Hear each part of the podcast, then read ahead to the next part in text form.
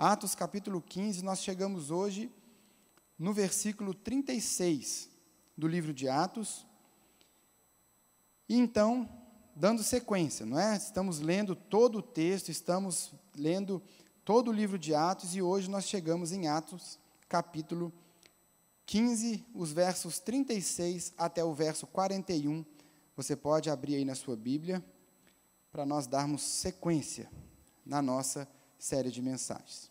Todo mundo achou aí? Atos, capítulo 15, eu vou ler do verso 36 até o verso 41.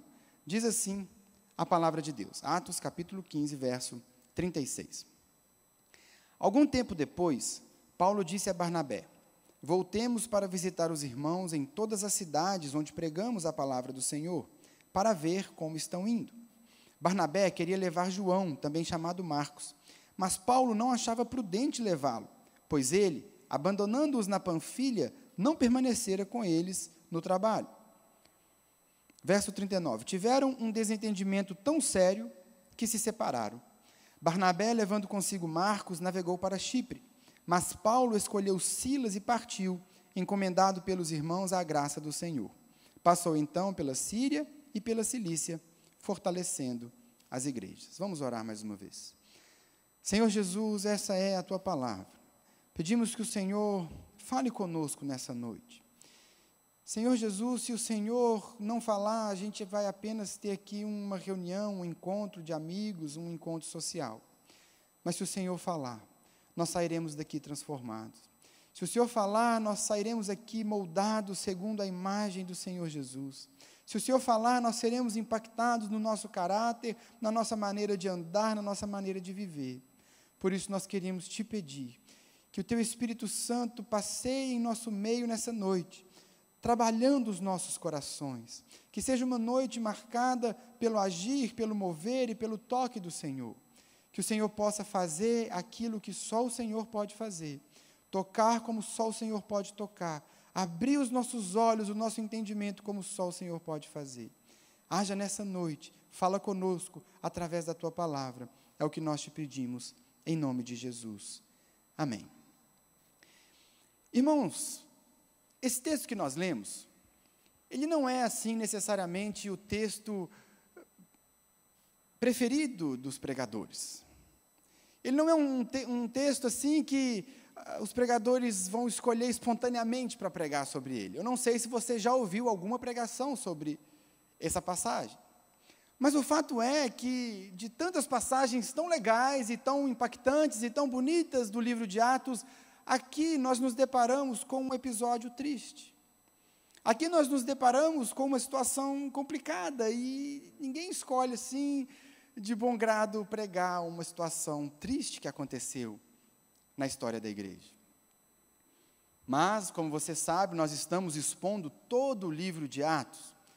Por isso, nós não pulamos história alguma, nós não pulamos versículo nenhum, nós vamos passar pelos textos fáceis e pelos textos difíceis também, crendo que o mesmo Espírito que inspirou os textos animados e os textos felizes do livro de Atos é o mesmo Espírito Santo que inspirou Lucas a escrever essa passagem aqui.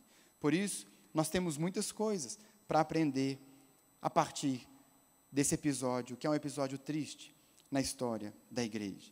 E é um episódio triste, irmãos, porque ele nos conta a respeito do desentendimento entre dois grandes líderes da igreja. Aqui o que nós vimos nesses poucos versículos é que dois líderes de peso Paulo e Barnabé tiveram um desentendimento a ponto de se separarem. Eles brigaram, eles tiveram um problema, uma situação que não ficou bem resolvida e acabou impactando no ministério. Então nós vamos refletir e meditar nesse texto. Mas antes de nós fazermos isso, eu queria relembrar com os irmãos, porque nós estamos seguindo todo o livro de Atos. Então você já viu essas histórias, mas eu queria relembrar com os irmãos a história de Paulo e Barnabé. Porque para nós entendermos a grandeza do que aconteceu aqui, a grandeza no sentido de, do impacto que teve essa separação, nós precisamos voltar um pouquinho e relembrar qual foi a história de Paulo e Barnabé. Então eu queria te convidar, volta comigo aí um pouquinho, lá para Atos capítulo 4.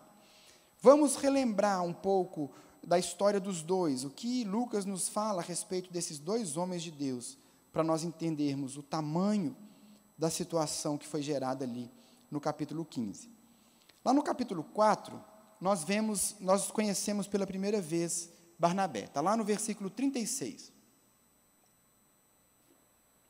Atos capítulo 4, verso 36, Lucas nos apresenta Barnabé e ele disse assim: José, um levita de Chipre, a quem os apóstolos deram o nome de Barnabé, que significa encorajador. Talvez a sua tradução aí esteja escrito Barnabé significa filho da exortação, ou numa outra tradução diz filho da consolação. Aqui nós conhecemos Barnabé, o nome dele era José. Mas os apóstolos, percebendo aquele homem como um exortador, um encorajador, um consolador, um pastorzão, um homem de um coração gigante, aqueles homens deram a ele esse apelido, Barnabé, que significa exatamente isso: encorajador, consolador. Barnabé era esse, esse pastor que colocava as pessoas para frente, que acolhia as pessoas, que exortava, que ajudava, que colocava para frente. Barnabé era esse cara na igreja, um homem de um coração gigante, e aqui nós o conhecemos. No verso seguinte, o verso 37, o texto diz que ele vendeu um campo que possuía, trouxe o dinheiro e colocou aos pés dos apóstolos.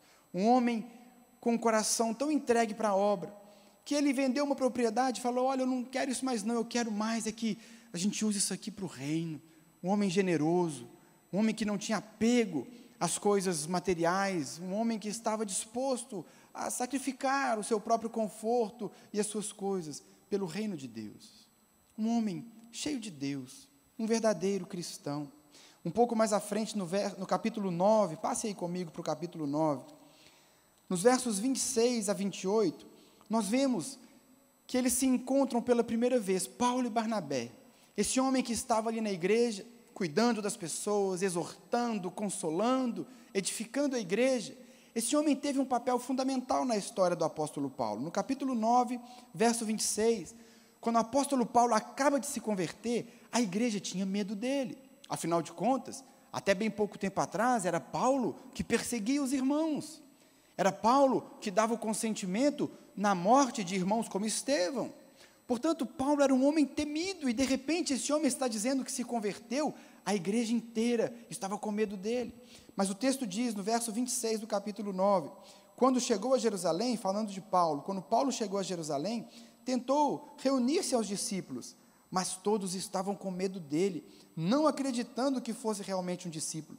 Então Barnabé o levou aos apóstolos e lhes contou como no caminho Saulo vira o Senhor que lhe falara e como em Damasco ele havia pregado corajosamente em nome de Jesus. Assim, Saulo ficou com eles e andando com liberdade em Jerusalém, pregando corajosamente em nome do Senhor. Percebe, irmãos, que foi Barnabé então que pegou Paulo e acreditou nele. Irmãos, se um dia existiu um apóstolo Paulo, é porque um dia existiu um Barnabé. Porque enquanto estava todo mundo com medo dele, Barnabé olhou para ele e disse: Esse é um homem de Deus. Ele converteu de verdade. Barnabé tinha esse, essa habilidade de enxergar além. Ele olhou para Saulo e disse: Esse homem se converteu. Ele não está tramando nada. É um cristão verdadeiro. Deus pode usar esse homem. Barnabé foi a pessoa que teve essa sensibilidade, ele era sensível ao Espírito Santo. Foi ele que pegou Paulo, então, Saulo, e levou até os apóstolos, falou: podemos confiar, podemos confiar. Jesus mudou a história desse homem, Jesus transformou esse homem e nós podemos recebê-lo em nosso meio. Foi Saulo, foi Barnabé que fez isso com Saulo. O livro de Atos vai nos mostrar também que dali em diante eles se tornaram amigos. Capítulo 11, versículo 22. Passe uma página aí comigo, por favor, capítulo 11, verso 22. O texto vai nos dizer que em determinado momento Barnabé foi escolhido para a igreja para uma missão. A igreja o comissionou a fazer algo e ele foi atrás de Saulo. O que diz o capítulo 11, verso 22? Capítulo 11, verso 22 diz assim: Notícias desse fato, qual fato? Que havia muita conversão no meio dos gentios. Notícias desse fato chegaram aos ouvidos da igreja em Jerusalém. E eles enviaram Barnabé a Antioquia. Este, ali chegando e vendo a graça de Deus, ficou alegre e os animou a permanecerem fiéis ao Senhor de todo o coração. Ele era um homem bom, cheio do Espírito Santo e de fé, e muitas pessoas foram acrescentadas ao Senhor. Olha o verso 25. Então Barnabé foi a Tarso procurar Saulo, e quando o encontrou, levou-o para Antioquia. Assim, durante um ano inteiro, Barnabé e Saulo se reuniram com a igreja e ensinaram a muitos. Irmãos, perceba que a igreja em Jerusalém, os apóstolos falaram: olha, tem muita gente se convertendo em Antioquia, vamos escolher um homem de Deus, um homem cheio do Espírito Santo e vamos enviar. Enviaram Barnabé. O que foi que Barnabé fez logo de cara? Eu vou atrás de Saulo. Saulo, você se lembra da pregação aqui? Ele estava lá na cidade dele em Tarso já havia alguns anos.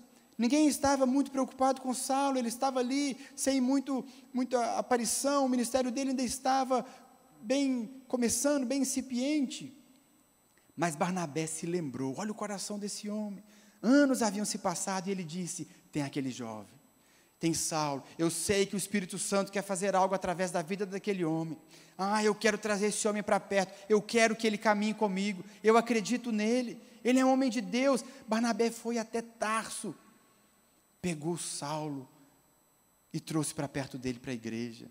Perceba, irmãos, se houve um apóstolo Paulo, é porque houve também um Barnabé.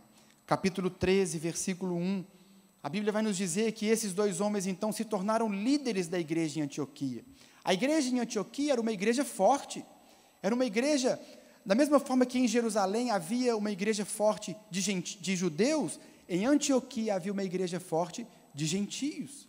Portanto, aquela igreja que era tão forte que crescia, no capítulo 13, nós vemos que Saulo e Barnabé eram líderes dessa igreja junto com mais três irmãos. O versículo 1 diz assim: Na igreja de Antioquia havia profetas e mestres. Barnabé, talvez Barnabé tenha sido colocado aqui primeiro por ser o líder da igreja, Simeão, chamado Níger, Lúcio de Cirene, Manaém, que fora criado com Herodes o tetrarca, e Saulo. Esses dois homens, então, agora, eles não são mais apenas conhecidos, agora eles são amigos de ministério, colegas de ministério. Juntos com mais três irmãos, Saulo e Barnabé estão liderando uma igreja forte, uma igreja relevante. Versículos 2 e 3 do capítulo 13. Então, enquanto adoravam o Senhor e jejuavam, disse o Espírito Santo: Separem-me Barnabé e Saulo para a obra que os tenho chamado. Assim, depois de jejuar e orar, impuseram-lhe as mãos e os enviaram. Irmãos, Saulo e Barnabé, então, perceba a história deles crescendo, se tornam amigos, se tornam colegas de ministério, estão trabalhando juntos, quando de repente o Espírito Santo fala na igreja: separa-me Saulo e Barnabé, porque eles vão numa viagem missionária. Colegas de ministério, um ajudando o outro, um fortalecendo o outro, os dois próximos, você consegue imaginar a proximidade desses homens, a amizade deles? No capítulo 13 e no capítulo 14, nós vemos a primeira viagem missionária. O que esses homens não sofreram? O que esses homens não passaram juntos?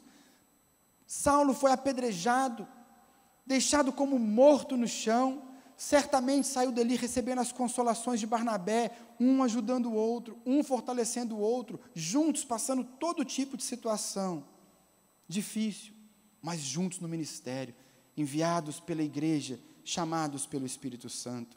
Na semana passada nós vimos no capítulo 15, versos 1 e 2, que eles estavam juntos lutando contra heresias, lutando contra judaizantes. Capítulo 15, verso 1 e 2. Alguns homens desceram da Judéia para Antioquia e passaram a ensinar os irmãos: se vocês não forem circuncidados conforme o costume ensinado por Moisés, não poderão ser salvos. Isso levou Paulo e Barnabé a uma grande contenda e discussão com eles. Assim, Paulo e Barnabé foram designados, junto com outros, para irem a Jerusalém tratar dessa questão com os apóstolos e com os presbíteros. E por fim, depois de terem resolvido aquela pendência, capítulo 15, verso 35, Paulo e Barnabé permaneceram em Antioquia, onde com muitos outros ensinavam e pregavam a palavra do Senhor. Irmãos, o que, que eu quero destacar aqui, que eu quero chamar a sua atenção? A história desses homens não era uma história simples.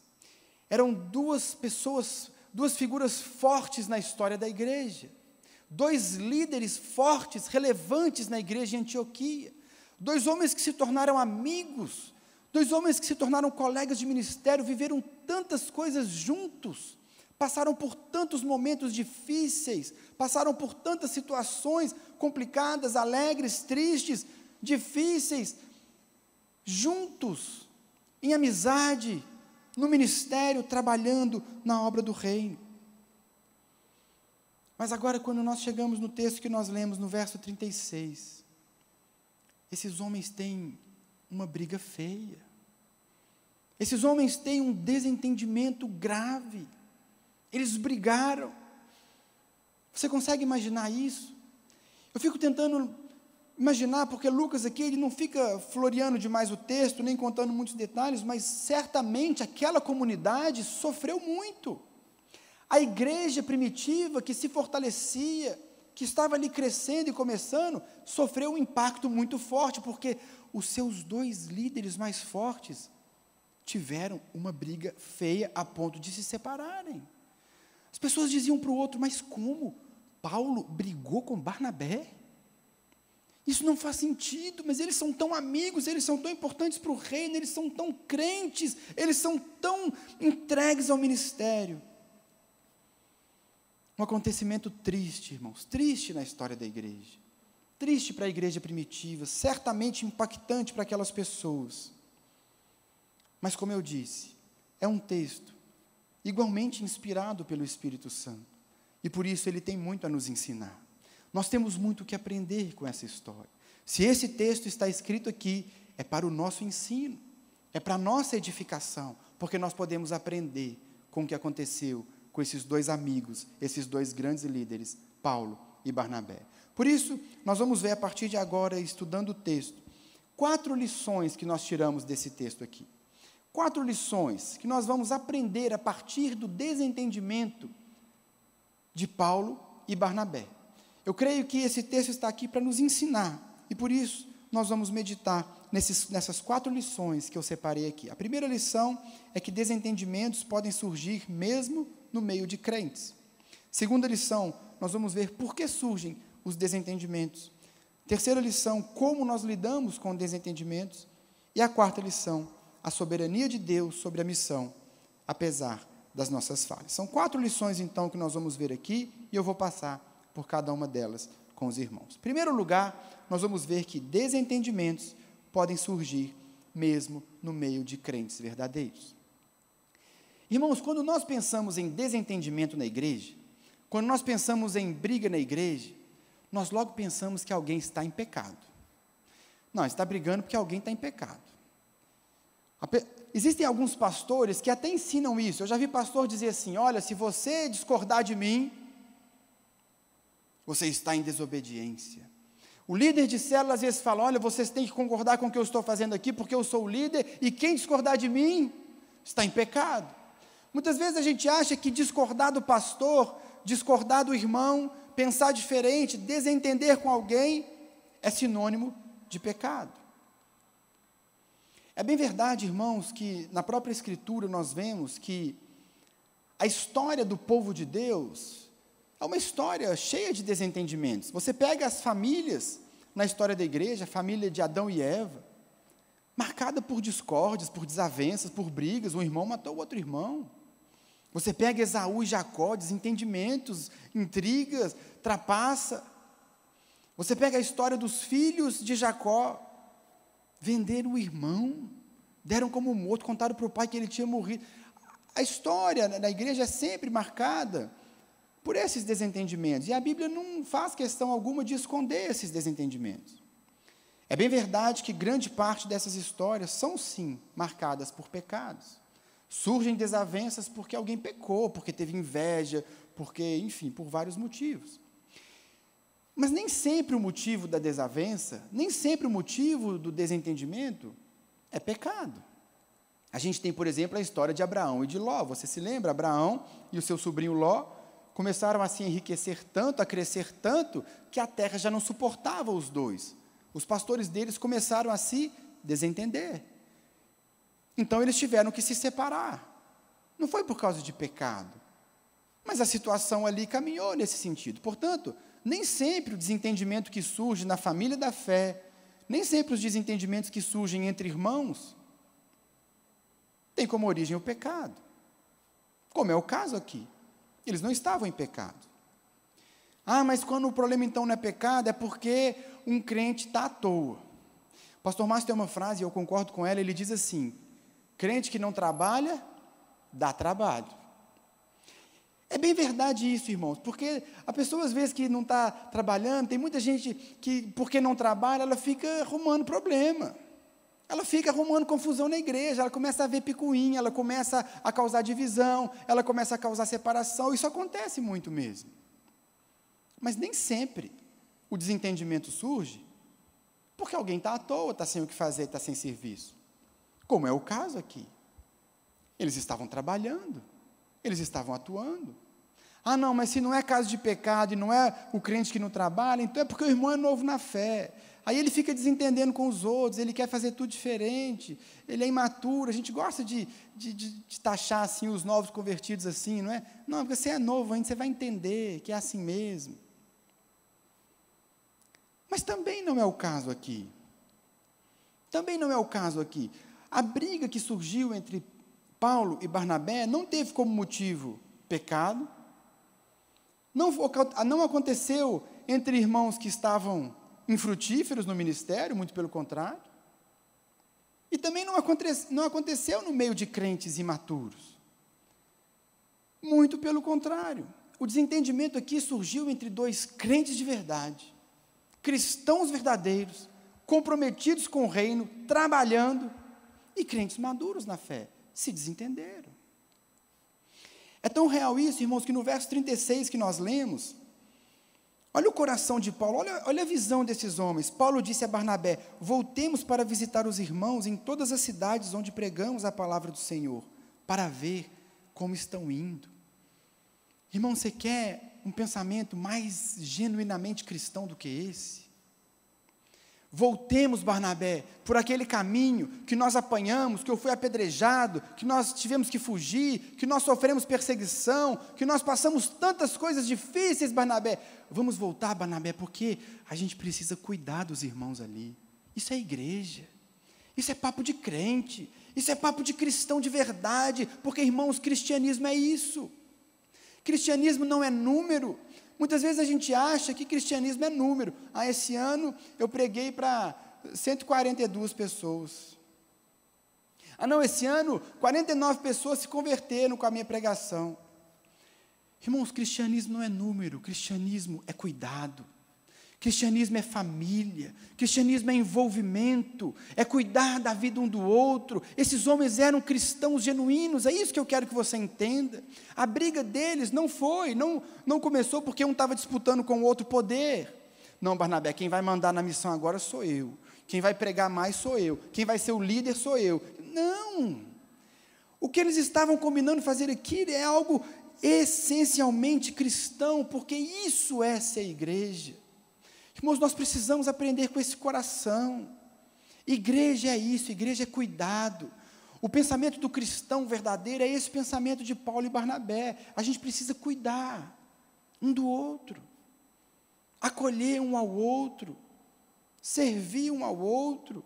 Igreja, irmãos, não é a quantidade de pessoas que se reúne num culto como esse de domingo. Não, igreja é você perceber que aí perto de você é um irmão que sempre senta aí que hoje não veio você mandar uma mensagem para ele e falar: irmão, eu senti a sua falta. Eu senti a sua falta no culto. O que está acontecendo? Cristianismo é isso. Você vê o irmão um pouco mais tristinho no culto e fala: irmão, eu estou aqui para você. O que está acontecendo? Eu abro mão de alguns compromissos na minha semana, mas eu quero sentar com você, eu quero te ouvir. Isso é igreja. O que eles estavam fazendo aqui é ser igreja, é ser família, é cuidar. Eu posso imaginar aqui a conversa de Paulo e Barnabé, fala, Barnabé, será, Barnabé, que aquele irmão lá de Listra, será que ele está firme na fé, Barnabé? Barnabé, será que aquele outro irmão, será que ele conseguiu recuperar o casamento, Barnabé? Será que o, o filho daquele irmão voltou para os caminhos do Senhor? A gente precisa voltar, a gente precisa cuidar daqueles irmãos, a gente precisa ver como eles estão indo. cristãos genuínos, verdadeiros, como eu e você precisamos ser uns com os outros. Esse assunto às vezes é tão difícil, irmãos, porque às vezes nós pastores chegamos perto do irmão e falamos assim: Ô irmão, E aí, como é que está lá na sua casa, seu relacionamento com a sua esposa? Ou então nós dizemos assim: olha, irmão, eu não estou achando muito certa a maneira como você está tratando seus filhos. Como é que está essa área da sua vida? Aí o irmão fala assim para a gente: não, pastor, deixa comigo. Eu sei o que eu estou fazendo. Está tudo certo, pastor. Irmão, você tem que se envolver numa cela, alguém vai cuidar de você. Não, pastor, eu não gosto desse negócio, não. Ninguém entrando na minha vida, ninguém sabendo da minha. Não. Percebe, irmãos? Nós precisamos entender que isso aqui é a vivência da igreja. É um cuidando do outro, um suprindo as faltas do outro, ajudando o outro a ser mais parecido com Jesus. Por isso eu e você precisamos criar esse coração que está aqui. Abra o seu coração para o pastor, abra o seu coração, a sua casa para o líder de célula, para o irmão da igreja que você confia.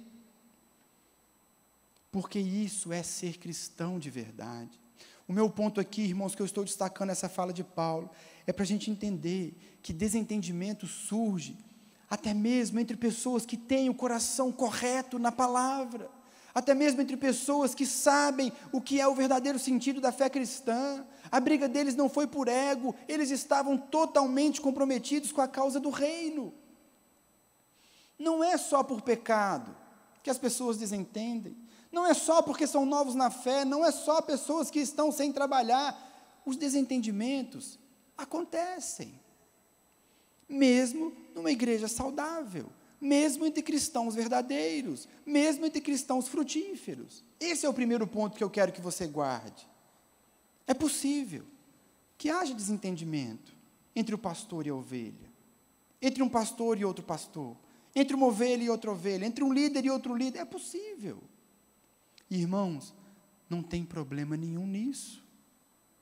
É natural que aconteçam esses desentendimentos. Esse é o primeiro ponto, que essa é a primeira lição que nós podemos tirar aqui. Paulo e Barnabé, homens cheios do Espírito Santo, se desentenderam, porque desentendimentos são naturais. Eles podem acontecer mesmo no meio de cristãos verdadeiros. Essa é a primeira lição. A segunda lição, nós precisamos entender por que, que surgem então os desentendimentos. Por que, que esses desentendimentos acontecem? Veja comigo de novo os versos 37 e 38.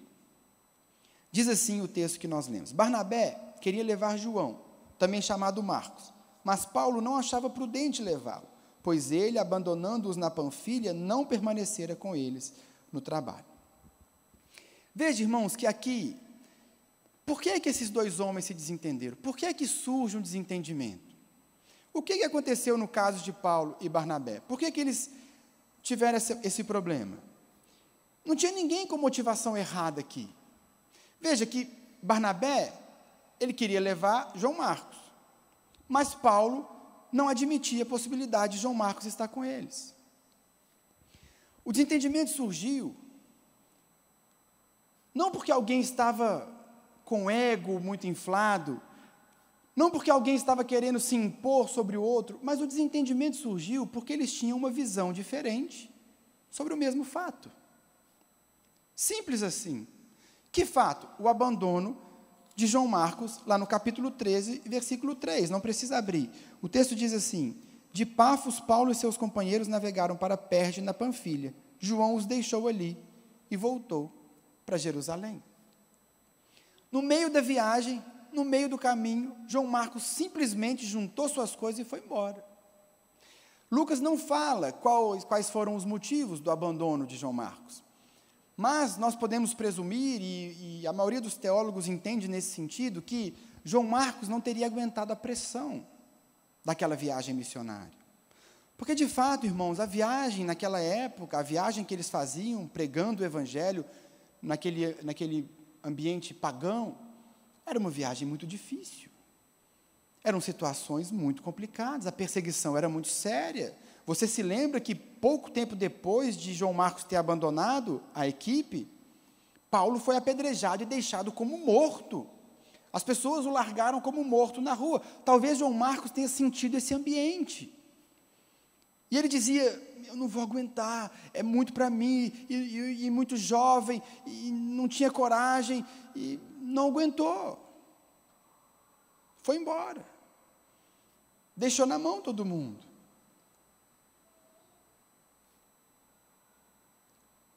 O texto lá do capítulo 13 diz que ele foi embora para Jerusalém. Aqui, quando eles resolvem no capítulo 15 fazer a segunda viagem missionária, tudo indica que João Marcos voltou para Antioquia, uma viagem longa. É muito provável que João Marcos tenha se arrependido e tenha procurado Barnabé, porque Barnabé era primo de João Marcos. Nós não sabemos ao certo se ele era primo ou sobrinho, porque a palavra no original é muito parecida, mas fato é que eles eram parentes. Paulo escrevendo aos Colossenses, capítulo 4, verso 10, ele diz isso, que eles eram primos, ou ele era sobrinho de Barnabé. Então, provavelmente, ele procurou Barnabé arrependido e disse: Olha, eu quero participar com vocês de novo. Eu quero me envolver de novo na missão, eu quero que você me dê mais uma chance. E Barnabé queria levá-lo. Mas Paulo nem queria pensar nessa possibilidade. Eu posso imaginar esses dois homens conversando. Barnabé, vamos voltar. Vamos, Paulo. Barnabé, nós precisamos lá ver os irmãos. Sim, Paulo, a gente precisa. Imagina o fulano, quando a gente chegar lá, nós vamos encontrar aqueles irmãos. Será que o grupo de oração está forte? Será que tudo está caminhando bem? Barnabé vai ser incrível essa viagem. Nós precisamos, Barnabé, sim, Paulo. E nós vamos levar o João Marcos, tá bom, Paulo? Ô Barnabé, você está doido? João Marcos, não. Eu levo qualquer um menos João Marcos. Mas Paulo, o menino está aqui, o menino mudou. Não, João Marcos eu não levo.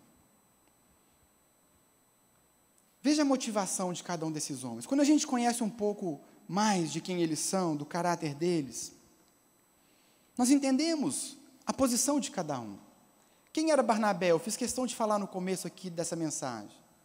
Barnabé era um pastorzão. Barnabé era um pastorzão. Eu tenho que levar João Marcos. Ele arrependeu.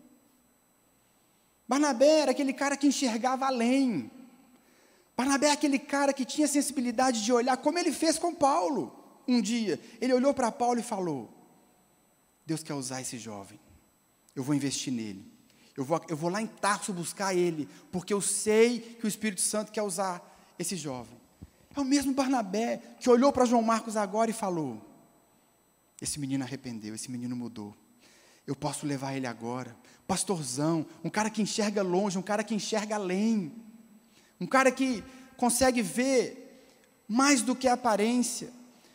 Como um artista, eles dizem que o artista é assim. O artista, quando ele vai esculpir assim numa pedra, ele vai fazer uma obra de arte. Eles dizem que o artista olha para aquela pedra e ele já enxerga a obra de arte. Ou como o pintor que vai pintar um quadro, eles falam isso, né, que o pintor olha para aquela tela branca e ele imagina ali a pintura. Quando eu olho para uma tela branca, irmãos, eu vejo uma tela branca. Eu não tenho dom nenhum para essas coisas. E depois que eu acabo de desenhar, eu queria que voltasse a ser tudo branco. Porque eu não tenho, mas quem é artista, quem sabe, quem entende, quem tem o dom e olha para para isso, vê além, enxerga o que pode surgir dali. Esse era Barnabé. Ele enxergava, sabe aquele irmão difícil lá da célula? Sabe? Aquele difícil, aquele que dá trabalho, aquele que dá problema, aquele que. Barnabé era o cara que olhava para ele e via não o que a gente está vendo por fora, ele enxergava além. Deus pode usar esse menino. Deus pode usar esse jovem. Ah, quando o Espírito Santo começar a moldar esse coração, ah, ele vai dar muito fruto, ah, ele vai fazer tantas coisas, ah, ele vai ser usado por Deus. Esse era Barnabé, um coração gigante.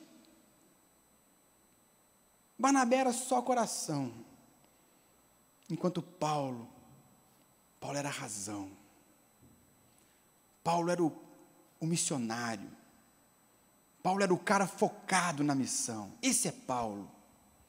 O apóstolo Paulo, meus irmãos, era aquele cara que tinha uma única ambição na sua vida: anunciar o Evangelho, falar de Jesus para as pessoas, expansão do reino, crescimento do reino, Jesus ser conhecido, só isso que Paulo se preocupava. Nós vemos algumas passagens que o apóstolo Paulo escreveu, não precisa abrir a sua Bíblia. Mas, por exemplo, quando ele escreve a Timóteo, segunda carta, capítulo 2, verso 8, ele diz assim: Lembre-se, Timóteo, de Jesus Cristo, ressuscitado dos mortos, descendente de Davi, conforme o meu evangelho, pelo qual eu sofro a ponto de estar preso como um criminoso. contudo a palavra de Deus não está presa. Por isso eu tudo suporto por causa dos eleitos, para que também eles alcancem a salvação que está em Cristo Jesus com glória eterna.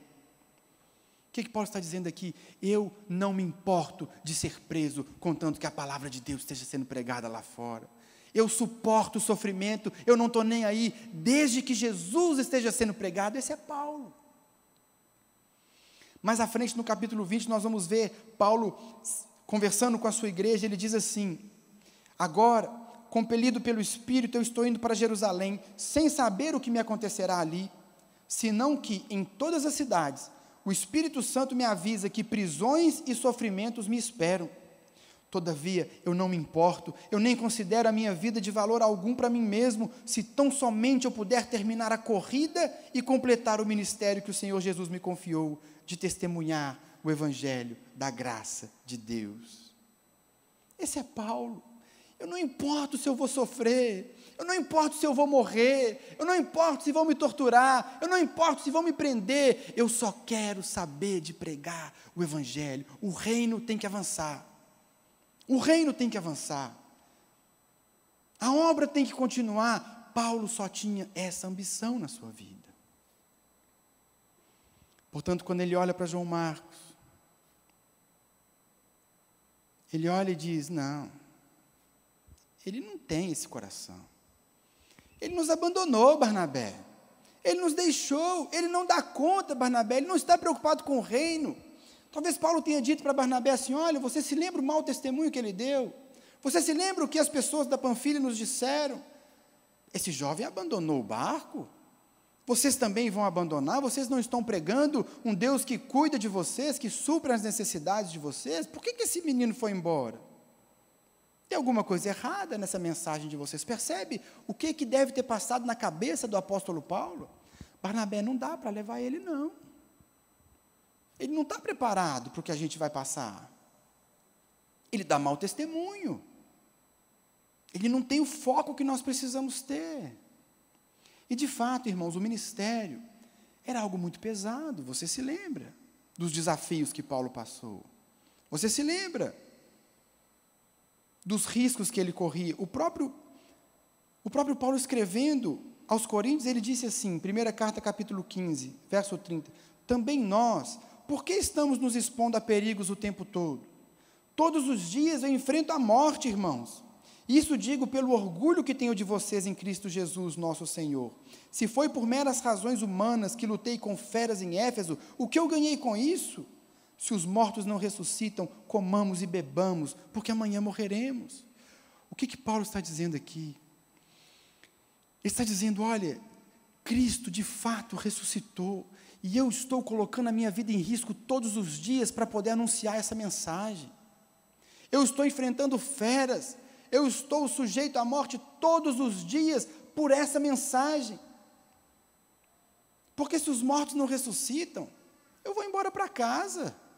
Eu vou embora para casa tomar uma, ficar de perna para o ar, comamos e bebamos, porque amanhã morreremos. Mas de fato, Paulo está dizendo: eu creio nessa mensagem, eu creio na ressurreição. Cristo de fato ressuscitou e eu vou pagar o preço que for para anunciar essa realidade. Mas João Marcos? Não, ele não dá conta. Ele não tem, ele tem medo, Barnabé. Ele tem medo. Ele não vai conosco, não, Barnabé. Quem estava errado? Ninguém. Quem estava certo? Os dois estavam certos. Não tem ninguém errado. O que existe aqui são visões diferentes sobre o mesmo fato, sobre a mesma pessoa, sobre o mesmo acontecimento. Irmãos, esses dois estavam certos nos seus posicionamentos. Eu e você precisamos aprender com esses dois irmãos, com esses dois comportamentos. Com Barnabé, nós precisamos aprender a importância do perdão, a importância de dar uma segunda chance. Muitas vezes a gente é só igual Paulo. Não, errou comigo uma vez, acabou. Pisou na bola, não tem outra chance. Não, meu irmão, a gente tem que aprender com Barnabé. Igreja é família, é perdão, é uma nova chance. Deixa eu te ajudar, vamos juntos, eu levo você, eu vou com você. Ah, mas eu pisei na bola, não tem problema não, a gente vai tentar de novo. Barnabé era esse coração. Ele via potencial em Marcos. Ele sabia o que Marcos podia fazer pelo reino. Nós aprendemos com Barnabé e aprendemos também com Paulo. Essa ambição de Paulo, esse foco no trabalho, essa entrega essa entrega pelo ministério. Não importa, minha vida não é importante, desde que eu cumpra o meu chamado e glorifique o nome de Jesus e anuncie a salvação para quem não conhece. Ambição do apóstolo Paulo, ah, meus irmãos, nós precisamos aprender com ele também.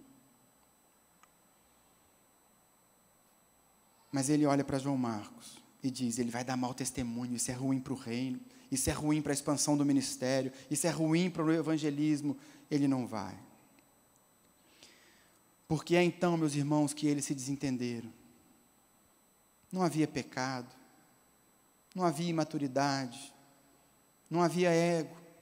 Eles se desentenderam simplesmente porque eles são pessoas diferentes, com visões diferentes, com pensamentos diferentes, com foco diferente.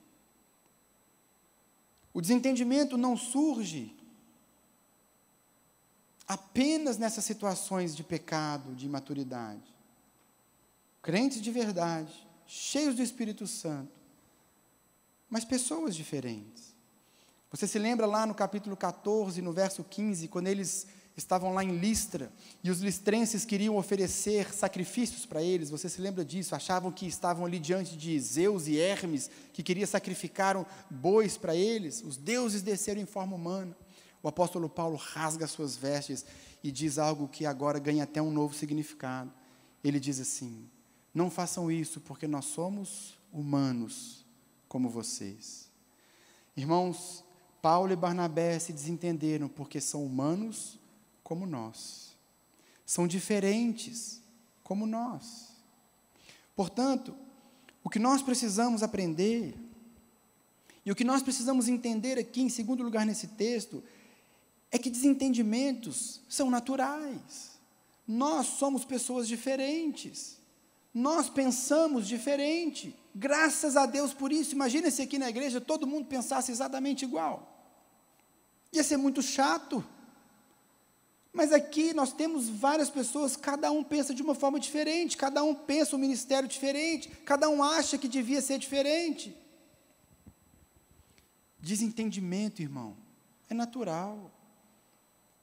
Paulo queria dar tempo para o menino. Nós vemos aqui, daqui a pouco eu vou mostrar, que Paulo não tinha problema pessoal com Marcos, não era pessoal. Tanto é que no final da vida, Paulo vai pedir Marcos no ministério. Ele vai dizer: traga-me João Marcos, porque ele é útil no ministério. O problema não era pessoal, mas Paulo dizia: olha, esse menino tem que amadurecer primeiro. Deixa ele aqui um tempo trabalhando na igreja. E Barnabé dizia: não, é agora, a gente vai ajudá-lo a amadurecer durante o processo. Irmãos, divergências podem surgir mesmo numa igreja madura, mesmo entre pessoas maduras. E os desentendimentos são naturais, porque nós somos pessoas diferentes. E até aqui, irmãos, não existe problema algum. Não tem problema algum você desentender com o seu pastor, você desentender, você pensar diferente do seu líder, você pensar diferente do seu irmão. Não tem problema nenhum. Essa foi então a segunda lição. A terceira lição que nós vemos aqui é como lidar com as divergências. Como lidar com o desentendimento. E aqui que entra o grande ponto da mensagem. Porque o desentendimento pode acontecer sim. É natural que aconteça, porque os dois são diferentes, eles tiveram uma visão diferente a respeito de João Marcos. Mas a maneira como lidaram com o desentendimento é que fez toda a diferença. Terceira lição, então, como nós vamos lidar com desentendimentos que surgirem? Versículo 39, a primeira parte, diz assim: Tiveram um desentendimento tão sério que se separaram. Irmãos, o erro de Paulo e Barnabé está exatamente nesse ponto. Como eles lidaram com esse problema? Nós precisamos entender que a Bíblia aqui não está legitimando a separação. Porque tem muita gente que acha que o livro de Atos ele tem que ser uma, um exemplo em cada detalhe. Então, tem gente que fala assim, não, aqui nessa passagem é, está dizendo que o Espírito Santo concorda com a separação em alguns casos. Irmãos, nós não vemos nenhuma menção ao Espírito Santo aqui nessa, nessa, nesse desentendimento. Nós vemos sim que o Espírito Santo os chamou a caminharem juntos, mas aqui os dois brigaram, os dois erraram. Aqui é um exemplo do que não fazer. Essa é a lição de Atos, capítulo 15, verso 36 a 41. É um exemplo do que nós não devemos fazer. Esse texto está aqui para nos ensinar a lidar corretamente com os desentendimentos e não para a gente homologar separações. Essa é a ideia.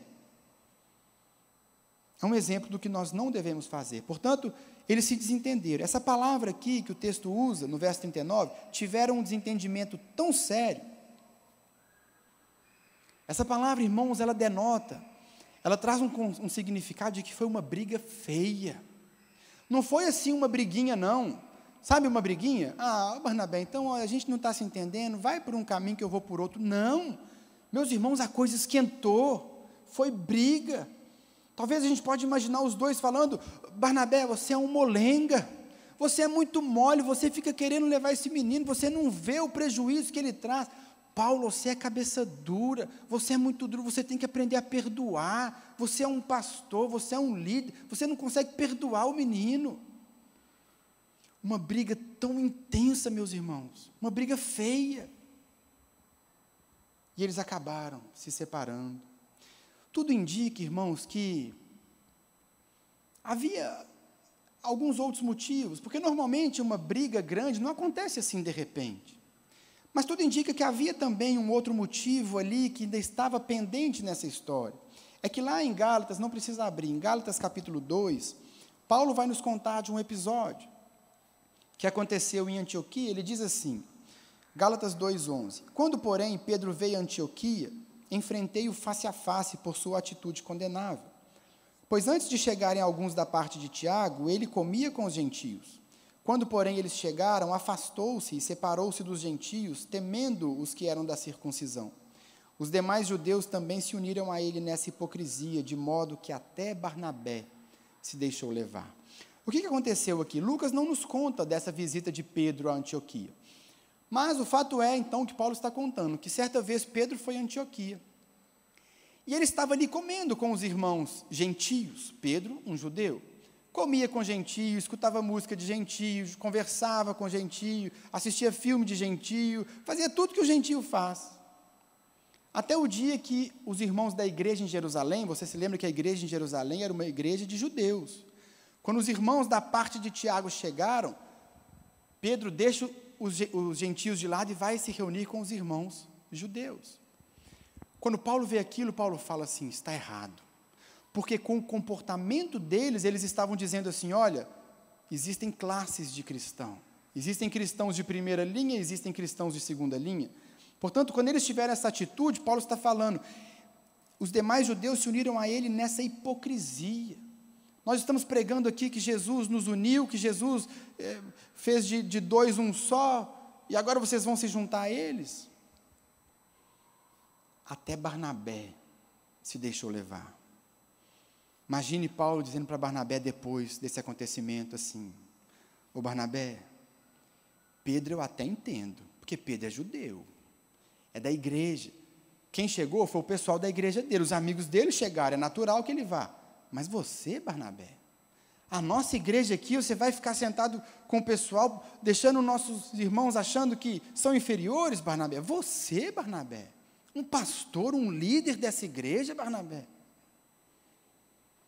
Nós não sabemos, irmãos, mas podemos imaginar que essa briga tenha ficado pendente. Talvez no momento dessa discussão tão feia do verso 39, isso tenha voltado e Paulo tenha dito: Olha, quer saber? Eu não vou ceder nada para você. Eu estou com aquele negócio engasgado até hoje e eu não vou ceder. Eu não vou levar esse menino e ponto final. O que será que faltou aqui, meus irmãos, na maneira como eles lidaram com o desentendimento? Faltou perdão? Faltou concessão? Será que faltou tolerância? paciência? Será que faltou ouvir mais e falar menos, guardar a palavra, controlar a raiva? Fato é, irmãos, que eles não souberam lidar bem com aquela situação. Tiveram uma briga muito feia e se separaram. O que, que nós podemos aprender com o desentendimento de Paulo e Barnabé? Como nós podemos lidar com os nossos desentendimentos, com os nossos pensamentos diferentes? Eu listei aqui sete maneiras como nós devemos lidar com o desentendimento para fazermos diferente do que o texto nos conta aqui. Para que não haja o, o versículo 39, na nossa vida. Como lidar com as divergências, então? Em primeiro lugar, lembrando que nós somos irmãos. A primeira, o primeiro pensamento, meu irmão, que tem que vir se você se desentender com alguém na igreja, seja ele um pastor, um líder, um irmão, primeira coisa que você tem que pensar, ele é o meu irmão. Quando nós desentendemos, e nós vimos, é natural que haja desentendimento, nós somos diferentes. Mas eu preciso me lembrar, ele é meu irmão. Eu preciso me colocar no lugar dele. Eu preciso ouvir mais, eu preciso compreender, eu preciso amar. Eu preciso de tolerância, eu preciso de desse cuidado. Primeira coisa então, para lidar com o desentendimento, é lembrando que somos irmãos. Segundo lugar, nós lidamos com o desentendimento, lembrando que a causa do reino é mais importante. A causa do reino é mais importante. Irmãos, no momento que surge um desentendimento, nós devemos pensar: será que é mesmo necessário separar? Será que justifica mesmo essa nossa separação? Será que justifica o motivo do desentendimento? É suficiente para gerar uma separação? É isso que nós precisamos pensar. Porque às vezes, irmão, ceder é melhor do que ter razão. Muitas vezes você ter tolerância, você esperar um outro momento, é melhor do que você vencer um debate, vencer uma discussão. O reino tem que avançar, irmãos. A causa do reino é mais importante.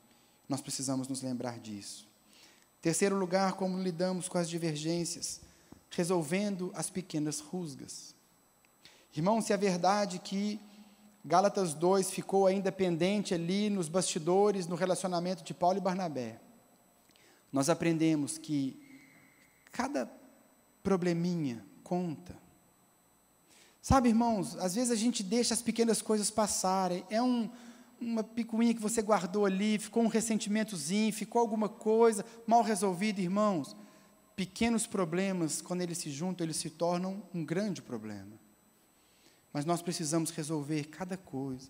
Irmão, se o pastor falou alguma coisa que você não gostou, se fez alguma coisa que você se sentiu de alguma forma ofendido, ou se o pastor está tomando decisões, se o líder, se o irmão, qualquer pessoa na igreja está fazendo algo que você não concorda, chega perto, resolve, não guarda, resolve o problema, porque isso pode virar lá na frente um grande problema.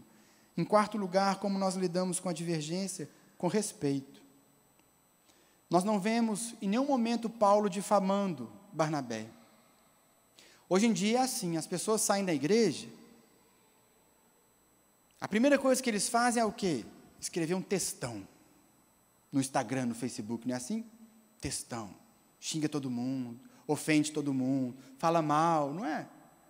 Irmãos, nós podemos pensar diferente, mas nós podemos também nos respeitar. Respeitar as opiniões, respeitar os pensamentos, respeitar que nós somos diferentes e pensamos diferente. Nós lidamos com divergências, com respeito. Quinto lugar, nós lidamos com as divergências com diálogo.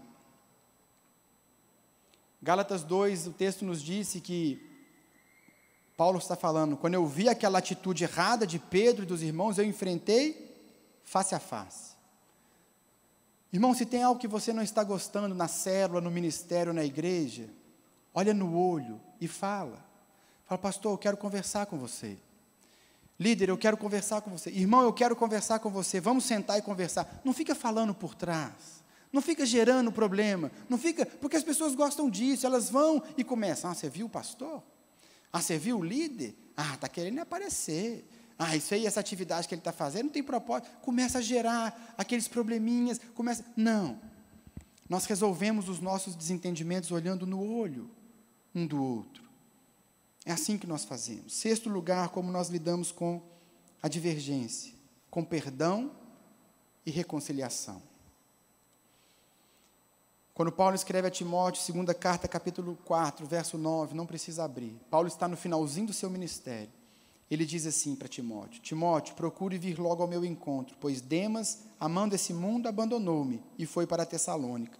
Crescente foi para a Galácia e Tito para a Dalmácia. Só Lucas está comigo.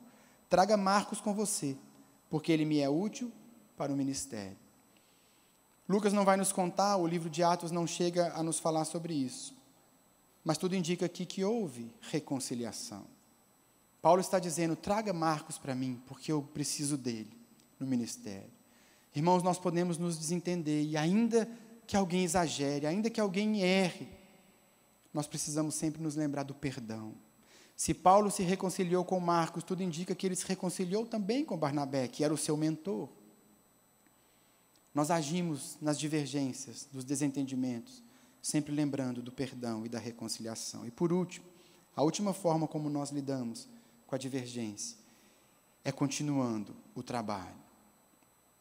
Hoje em dia, irmãos, as pessoas se desentendem, às vezes o pastor chega para um líder e fala assim: Olha, eu não estou gostando da maneira que você está conduzindo, vamos fazer diferente? Aí que a pessoa faz? Chama outro então. Não está gostando do meu trabalho não confia em mim, chama outra pessoa. Parei com o ministério, parei de trabalhar na igreja. Quantas pessoas abandonaram o ministério porque se desistem? Irmãos, aqui o texto diz que depois que eles se separaram, Barnabé foi fazer missão e Paulo foi fazer missão. Ainda que a gente se desentenda, meu irmão, nunca pare de trabalhar. Nunca pare a obra do reino, não pare o seu ministério, não pare aquilo que Deus te chamou para fazer, não pare. Porque esse é isso que nós devemos fazer, ainda que a gente tenha desentendimentos. Para a gente fechar essa terceira, essa terceira lição. Como nós lidamos com o desentendimento? Irmãos, o que nós precisamos fazer é lutar pela nossa igreja, é lutar pelo ministério. Irmãos, se Deus nos uniu aqui como uma igreja, uma comunidade local, nós devemos lutar pela unidade dessa igreja. O reino é mais importante, a missão que nós estamos fazendo aqui, como Lagoinha Mineirão, é mais importante do que as nossas desavenças. Lute pela sua igreja, lute pela sua família na fé, lute pela sua comunidade, porque os motivos que nos unem são muito maiores do que aqueles que nos separam. Essa é a terceira lição, então. E a última lição que nós tiramos. Nós vimos que divergências, desentendimentos podem surgir mesmo no meio de cristãos verdadeiros nós vimos o porquê elas surgem, porque somos pessoas diferentes. Acabamos de ver como nós devemos lidar com as divergências. E por último, a última lição que eu quero deixar para você é a soberania de Deus sobre a missão, apesar das nossas falhas. O texto termina dizendo então que Barnabé, levando consigo Marcos, navegou para Chipre, mas Paulo escolheu Silas e partiu, encomendado pelos irmãos à graça do Senhor. Passou então pela Síria e pela Cilícia, fortalecendo as igrejas. Irmãos, entenda isso. Deus não está legitimando a briga de Paulo e Barnabé. Mas o Espírito Santo está nos ensinando aqui que Ele está acima das nossas falhas e dos nossos erros. Havia antes uma equipe missionária, agora nós temos duas equipes missionárias. Enquanto no primeiro momento Paulo e Barnabé caminhavam juntos, agora Paulo vai com Silas e Barnabé vai com João Marcos. Duas equipes, de novo. Deus não está homologando a briga, Deus não está dizendo que está tudo bem com a briga, não.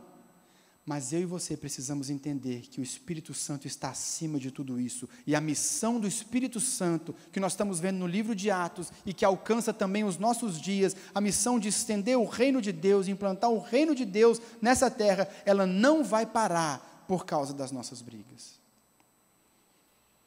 Irmão, se amanhã eu saio dessa igreja, o pastor Silvio sai dessa igreja, os líderes saem dessa igreja, todos os pastores saem dessa igreja, essa igreja não vai parar, porque a obra do Espírito Santo é muito maior do que nós.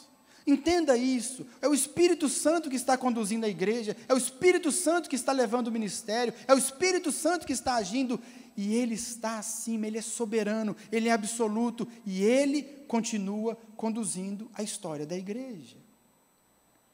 Sempre foi assim, sempre será assim. Nós precisamos entender que para nós servir numa igreja como essa é um privilégio. É um privilégio que Ele nos dá de fazer parte. Mas o ministério nunca dependeu de homem algum. E nunca vai depender, porque Ele é soberano e é Ele quem conduz esse ministério. Irmãos, essas são então as lições que a gente tira dessa passagem, desse triste acontecimento. Mas eu queria encerrar bem rapidinho, deixando com você uma reflexão final. Nós vimos que o desentendimento pode surgir. Ele surge no meio de pessoas saudáveis, crentes saudáveis. Ele surge porque nós somos diferentes e está tudo bem com isso, está tudo bem em pensarmos diferentes. Nós vimos como nós devemos lidar, essa é a diferença, como nós lidamos com o desentendimento. E vimos a soberania de Deus sobre tudo isso.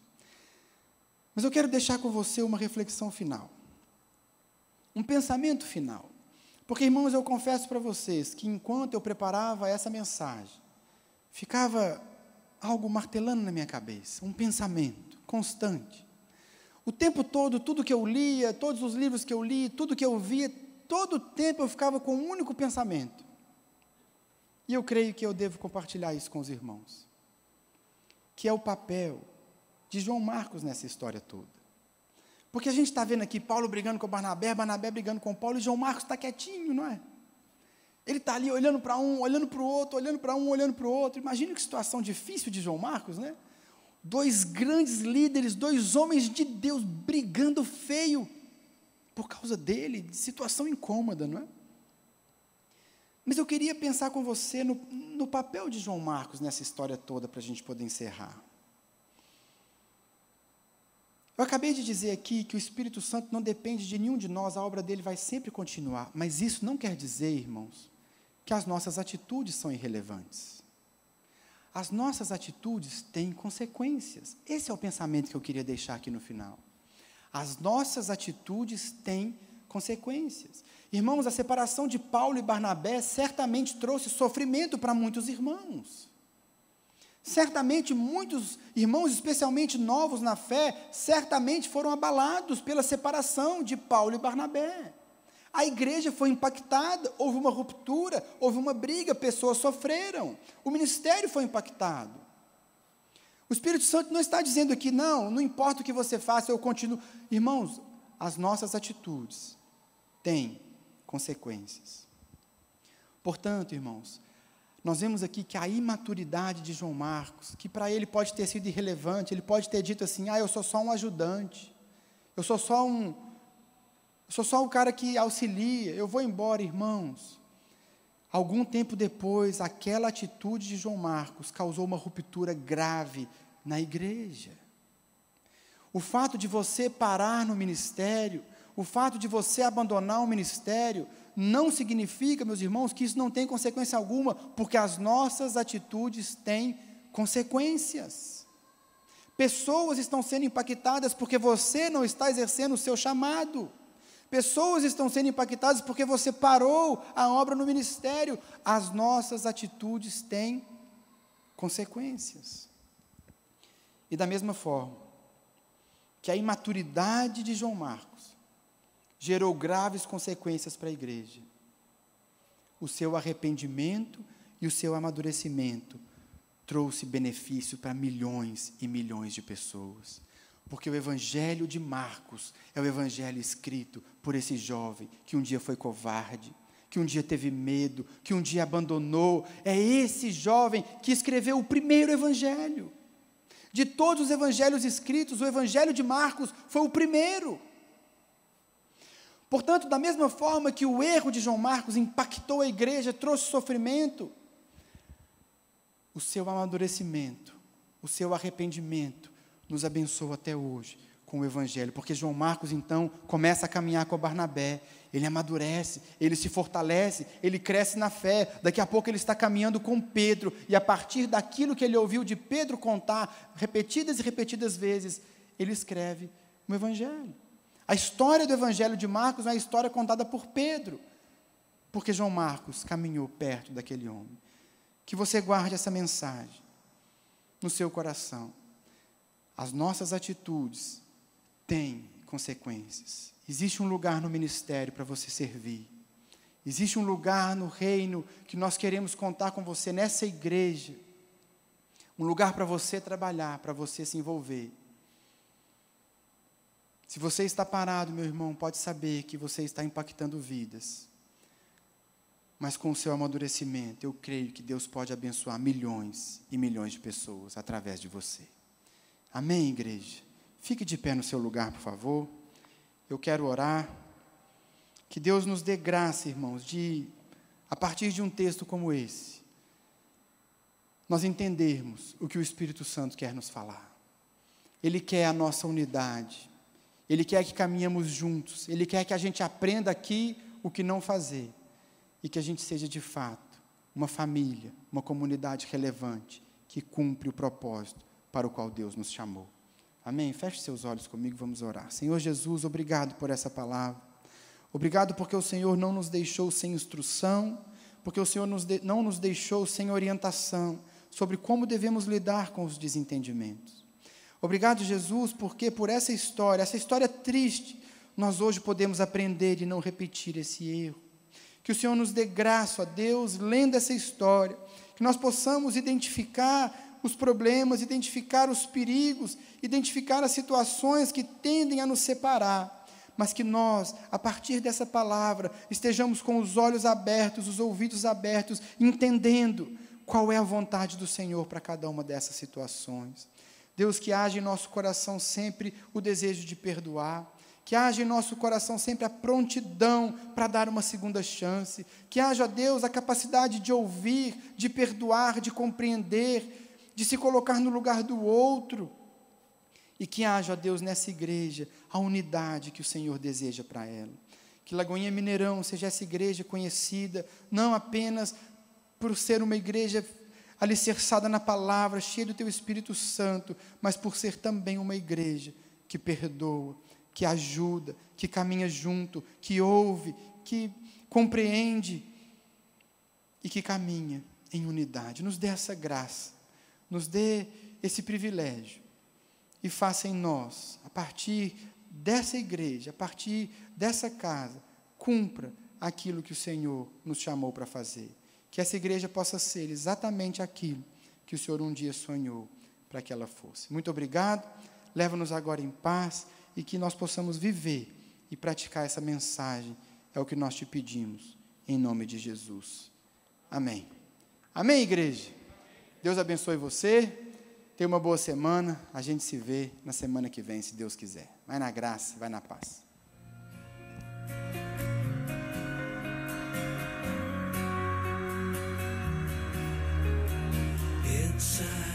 shine